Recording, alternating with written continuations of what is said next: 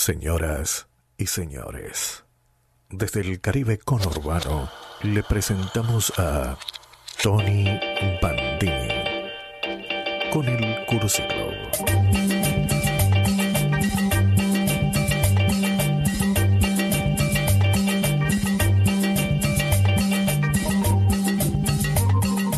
Bienvenidos al Cursi Club en una nueva emisión en vivo.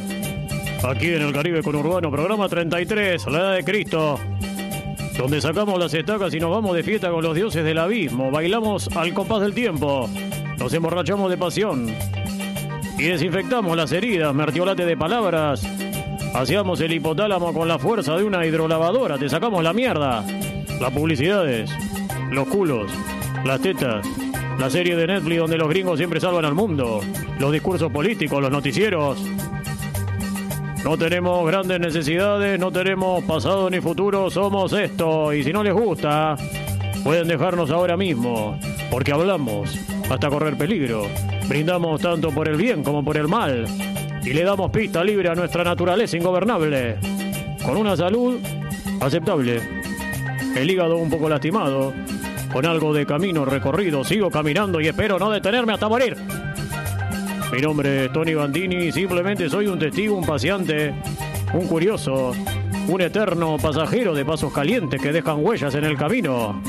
Porque vencemos los rigores del tiempo, del crudo invierno, la opresión del hielo y hacemos desplegar un tierno almendro con la bella copa engalanada de las flores legendarias. Sentados en la sombra, vemos arder las lámparas refulgentes Hablamos en torno a esa luz asombrosa y escuchamos la revelación de los nombres que enaltecen la sustancia y nos acercan al numen, siempre buscando el numen. Junto al mago Néstor, que se prende fuego, arde, lo veo. Ya se me queman las pestañas, me enciende los ojos para darle color a este programa de radio, fueguito sanador, fueguito mágico, donde se cocinan todas las delicias del alma. Con ustedes el mago Néstor. Buenas noches, Tony. Vengan, Súmense a este paseo mental poético porque en el Club, en el Club, vamos hasta el fondo, corremos riesgo, nos abrazamos en la resistencia de las cosas para sacar la cabeza al otro lado del espejo, en el candor de un nuevo meridiano, combatimos la vejez, odiada, el verdugo dolor, nos convertimos en inmortalmente jóvenes Dejamos que troben la trova cotidiana los pájaros poetas que mueran en las quietas tumbas. Y en la noche, donde la muerte anida, Néstor, saludamos a la vida. Siempre a la vida porque vivimos, siempre vivimos y de forma extraordinaria. Si los toman pensativos, los desastres de las hojas que revuelan crepitando por el amplio bulevar, si los vientos insinúan algunas vagas congojas, y nostalgias imprecisas, deseos de llorar, tristeza, frío, mucho frío. Prendan la radio y enciéndanse ustedes, porque aquí termina todo y no termina, aquí comienza todo. Se despiden los ríos en el hielo, el aire se casa con la nieve, no hay calles ni caballos. Y el único edificio lo construimos juntos, juntos, juntos, Néstor con la resistencia de la piedra. Nadie habita el castillo, ni las almas perdidas que el viento frío amedrentaron. Está sola aquí la soledad del mundo, y por eso la piedra se hace música, poesía, arte, eleva a sus delgadas estaturas, se levanta para gritar o cantar, pero también se queda muda para que diga el viento, el látigo del viento, inmaterial, la ofrenda perpetua de este programa de radio. Este es el Cursi Club por Radio Exa y Estudio Nuna. Y esta es la piba berreta, la piba berreta, la piba berreta, la piba berreta, la piba berreta.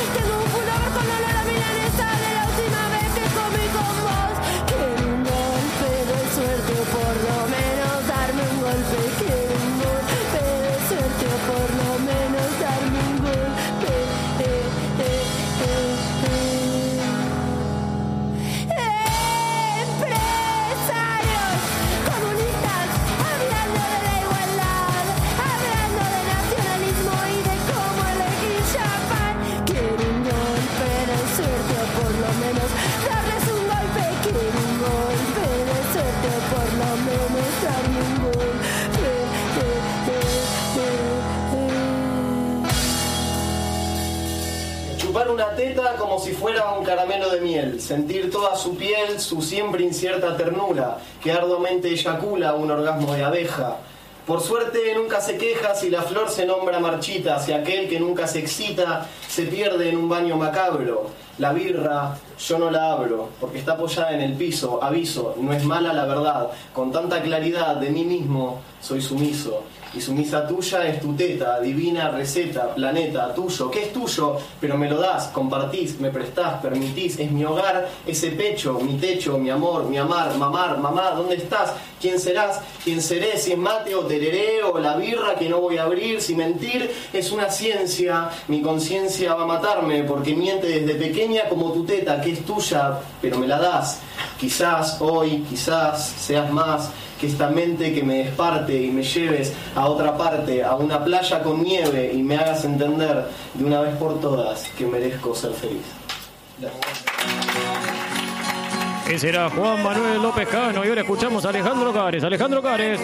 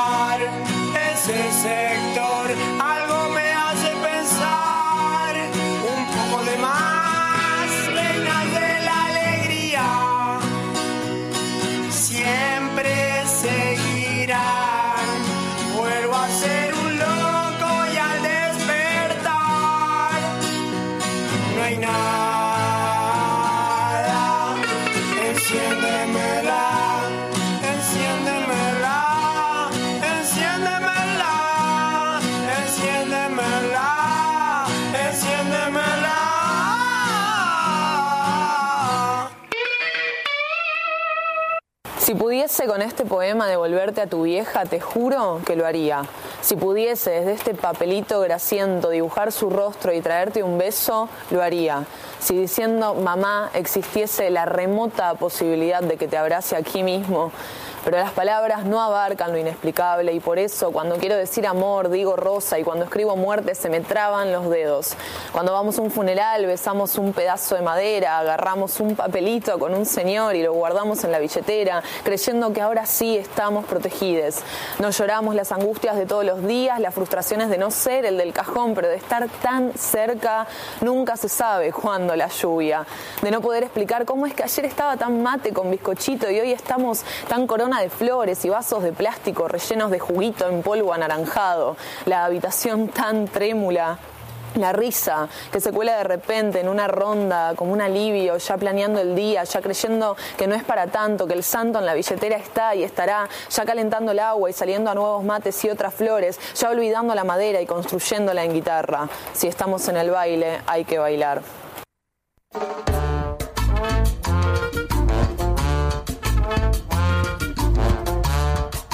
Esto es el Cursi Club aquí por Radio Exa también, por Estudio Luna junto al Mago Néstor. Recién escuchábamos a Francisca Pérez Lance, una de las poetas que nos regala su arte aquí en este programa. Usted, como verán y como verá usted, Néstor, nosotros escuchamos eh, diferentes tipos de, de poemas, es muy ecléctico, ecléctico, así se dice este programa, Sí. también de lo musical. Y como todos los martes tenemos una consigna, Néstor. Tenemos una consigna. En este caso eh, va, a estar, difícil. Me parece que la gente no sé si va a saber responder. Yo siempre espero eh, algunos comentarios, algunos audios que tengan un poco de vuelo. No que me manden esos audios en los cuales eh, uno ya sabe lo que van a decir. En este caso vamos a preguntar, Néstor, ¿cuándo sentís la Guerra Fría? ¿Cuándo sentís la Guerra Fría? Y el teléfono para comunicarse, eh, eh, pensaba, pensaba Néstor que le iba a decir, estaba A preparado Néstor. Hoy, hoy Néstor vino un poco marihuano, usted, No, con ese no, gorro multicolor. Ah, por- lo dice el, look. Hoy no vamos a hacer adrenalina. Nada. Quiero que no vamos a hacer adrenalina. Estamos relajados. Pero sí hablando un poco de eh, la Guerra Fría. Antes quiero aclarar que cuando digo cuando sentís la Guerra Fría, tiene que ser, eh, uno puede ir un poco a lo- al, al hecho, ¿no? A lo histórico, a lo que aconteció hace bastantes años atrás, aunque hoy en día también sigue la Guerra Fría. Esa contienda entre el capitalismo y el comunismo al término de la Segunda Guerra Mundial, pero también se puede hablar en la Guerra Fría, cuando uno siente que se siente como que le están haciendo una guerra fría. Tiene que ver con lo climático, puede llegar a tener que ver con un estado emocional que tenga que ver con, con lo frío. Pero bueno, ahora Néstor, ahora sí Néstor, A ahora, a ver, a ver, no, no, no, ahora sí, ahora no, ahora sí, ahora sí, ahora no, ahora no, ahora sí. Néstor, eh, eh, usted va a decir el teléfono, ¿no? Sí. Como hace todos los martes. Ok, Y yo le voy a pedir que cierre los ojos cierro. y que abra los ojos. Que cierre los ojos otra vez, que los abra, que los abra, que los abra, siga abriéndolos más, tiene que ábralos más, más, más, lo más que pueda, Néstor, lo más que pueda. Ahí, No, mano, Néstor, wow, no, mami. se, le, se le acaban de salir los ojos para afuera, Néstor. vuelva a ponerse los ojos adentro, eh, Ahí ahí está. Ahí está. Adentro de la cavidad donde van los ojos, Sí. ahí van los ojos, no colgándole por la nariz como acaba de hacer de, de. Ah, qué asco. Le quedaron eh, chiquitos los ojos. Cierre los ojos, Néstor. Imagínese que está ahora en Vietnam, en el año eh, 1965. Se Sí. cruza con Forrest Gump con, y, y con Bubba. Con búa. También Imagínese toda esa secuencia. Está en la selva. ¿Se acuerda de cuando Forrest decía la lluvia que pellizca, la lluvia que de costado, la lluvia Sí. que va de arriba para abajo, de abajo para arriba? Sí. Bueno, imagínese toda esa situación. Se encuentra con un vietnamita. Ajá. Y el vietnamita dice, Néstor, usted es Néstor del Cursi Club. Sí. Por favor, ¿me puede decir el teléfono? Si usted no me dice el teléfono con el cual yo me puedo comunicar y dar eh, este participar de la consigna, que en este caso es cuando sentí la guerra fría, yo automáticamente lo, lo, lo- lo asesino, lo No. termino con tiro, todo. Así que usted va a tener, pero usted tiene que estar asustado. Imagínese que está muy asustado, le están apuntando con un arma, Sí. está a punto de morir. Sí, sí. Y usted está casi temblando y va a decir el teléfono en este momento. Eh, 15, sí, 15, 6, 4, 1, 8, 5, 8, 7, 6. Lo dijo mal, Néstor. Va de vuelta. Me Va gustó vuelta. la actuación, pero me parece que lo dijo mal, que, ¿Sí? que- que me dijo un número de más, Néstor. Eh. ¿Qué es larga distancia? Por favor, dígalo otra vez, Néstor. 15, 6, 4, 1, 8, 5, 8, 7, 6. Me gustó, Néstor. estoy practicando, Me estoy gustó, Néstor, me gustó. Así que todas eh, las radioescuchas y los radioescuchas que están del otro lado se pueden comunicar al 156 4185 876 y mandar eh, un audio que, que por favor que tenga ala, que vuele por el aire, que me cueste eh, verlo de lo alto que, que vuela. Cuando sentís la guerra fría, lo que sea, lo que se les cruce eh, por la cabeza en ese momento, nosotros lo vamos a pasar. No importa lo que manden, porque nosotros no escuchamos sus audios. Eh, antes de ponerlos al aire, lo ponemos directamente al aire. Hoy vamos a tener una nota eh, hermosa, si tenemos suerte, Néstor, pero va, va a ser una sorpresa. Bueno, No vamos a decir. Quiero aprovechar yo la consigna de esta noche que eligió la producción, teniendo en cuenta esta entrevista que, que bueno, que no, no la vamos a adelantar nada para que lo- los radioescuchas se sorprendan al aire. Y contar de la vez que pude transitar el territorio ruso, Néstor. Eh, no fue fácil. Usted sabe que yo recorrí diferentes lugares y bueno, Rusia no, no, no me faltó. El territorio ruso. Un lugar difícil. Yo estaba escapando. No diga nada, Néstor, porque yo sé, imagino que su comentario va a ser siempre escapando, usted, Tony. Siempre, siempre escapando. Pero bueno, es la realidad. Yo cuento la verdad, no me guardo nada. Cuento las ganadas y las perdidas. Vio que dicen que la historia la escriben los que ganan. sí, así es. Pero en este, en este caso eh, eh, la cuento yo, Néstor, que casi siempre pierdo. Me voy al descenso. Pero cuidado, Néstor, que peleo los campeonatos de la aventura. Muy bien. De los caminos sinuosos de la incertidumbre, siempre, Néstor. Yo estaba escapando de Mongolia. Néstor, estaba escapando de Mongolia. Estaba viviendo con una familia nómada que me acogió ahí en la estepa mongola. Teníamos nuestras cabras, hacíamos nuestros quesos, eh, tejíamos. Fue una experiencia muy enriquecedora, Néstor. Cuando cambiaba el clima nos íbamos moviendo. Pero bueno, usted sabe que yo a veces me boicoteo. Auto boicot, me dijo un día esta Matea. No sé si a usted se lo dijeron también. No, no, no. Bueno, eso es lo, eso es lo que eh, eh, hago yo, Néstor. Y creo que tiene un poco de razón lo que decía esta Macea, porque yo siento que ese lugar solitario, ventoso, con esa familia humilde, sencilla, podía ser mi lugar en el mundo. Sí. La cuestión es que un día eh, me relajé. Mi tarea era cuidar a las cabras. Y me crucé a un forastero, un viajante, que tenía como unas pelotitas eh, negras, medias gomosas. Sí. Opio, Néstor, tenía opio. Opio. Tenía opio, el forastero. Tenía opio. Nos pusimos a fumar y me olvidé de las cabras, imagínense, Néstor. Claro. Hacía mucho que no lo hacía. Eso que lo, lo mezclamos con tabaco, pero. El tema es que las cabras se, se me fueron a la mierda, Néstor. Yo quedé tirado, delirando. Cuando llegó la familia me vio, era un mal ejemplo para sus hijitos, así que suavemente, delicadamente, me invitaron a irme. Claro, me imagino. Así como me vieron desahuciado y me invitaron a, a quedarme en, en ese momento, ahora que me vieron medio drogado me invitaron a irme. No sé por qué, Néstor. Y- Pero bueno, son cosas que algunas las personas toman decisiones. Así que sin pensarlo, Néstor. Agarré las pocas cosas que tenía, una carpita, una mini tienda, algunos quesos y me fui. Queso de cabra. Claro. Empecé a caminar. Tuve que cazar algunos animales para sobrevivir, jalabi- jabalíes, ciervos. Siempre me prendí un fueguito, porque imagínese, Néstor, hacía un frío que calaba en los huesos. Decí que tenía una botella de caña legui. Tenía una botella de caña legui. ¿Cómo llegó viajé. esa noticia de caña Tenía, no sé, tenía una botella, la guardé para una cocina eh, especial. Para una emergencia la guardaba. Así que podemos decir que sobreviví. A base de jabalí y de qué? Caña Y de caña legui. ¿Qué? ¿Oficia o no oficia? Ojalá, ojalá, Qué lindo Néstor. sería. ¿Sabe qué? No, no hago más el programa directamente. O lo hago para tomar caña legui. Hace mucho que usted no toma una caña legui.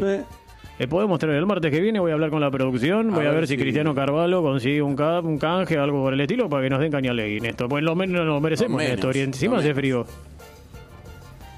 Eh, fue duro y largo el trayecto, Néstor, pero pude eh, llegar a Rusia. ¿Sabe cuántos kilómetros recorrí, Néstor? Eh, 124. 4.500 kilómetros. Ah, ¿cómo 4.500? 4.500 kilómetros, Néstor. De Mongolia me fui, en la parte norte de Mongolia, crucé Siberia, me fui para el lado de Moscú. Qué aguante, qué, qué físico, ¿eh? 4.500 kilómetros, Néstor. Llegué a Moscú, la capital de Rusia. Se vivían épocas eh, convulsionadas, había muchas reuniones en la calle, se acumulaba gente. Yo pensé que estaban rifando algo. Vio que en el barrio, cuando se acumula gente en la carnicería, ahí que est- están rifando algo por el Día de la Madre. Claro. Pero no. Había desplegado por el territorio, por la ciudad, diferentes comitivas discutiendo, debatiendo. Justo en ese momento llegué yo.